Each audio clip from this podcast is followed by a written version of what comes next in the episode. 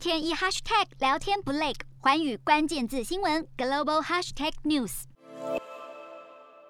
中国与印尼双方对南海的争议海域是僵持了数个月，期间中方曾经发函要求印尼停止在争议海域的沿海地带探钻石油及天然气，此举是加剧了双方为争夺自然资源的紧张情势了。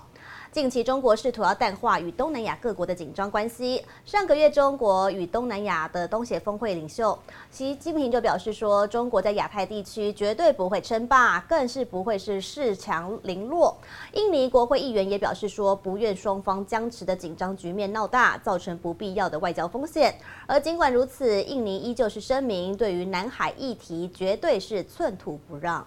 瞄准新南向商机，剖析东南亚发展。我是主播叶思敏，每周五晚间九点记得锁定。看见新东协就在环宇新闻 MOD 五零一中加八五凯播二二二及环宇新闻 YouTube 同步首播。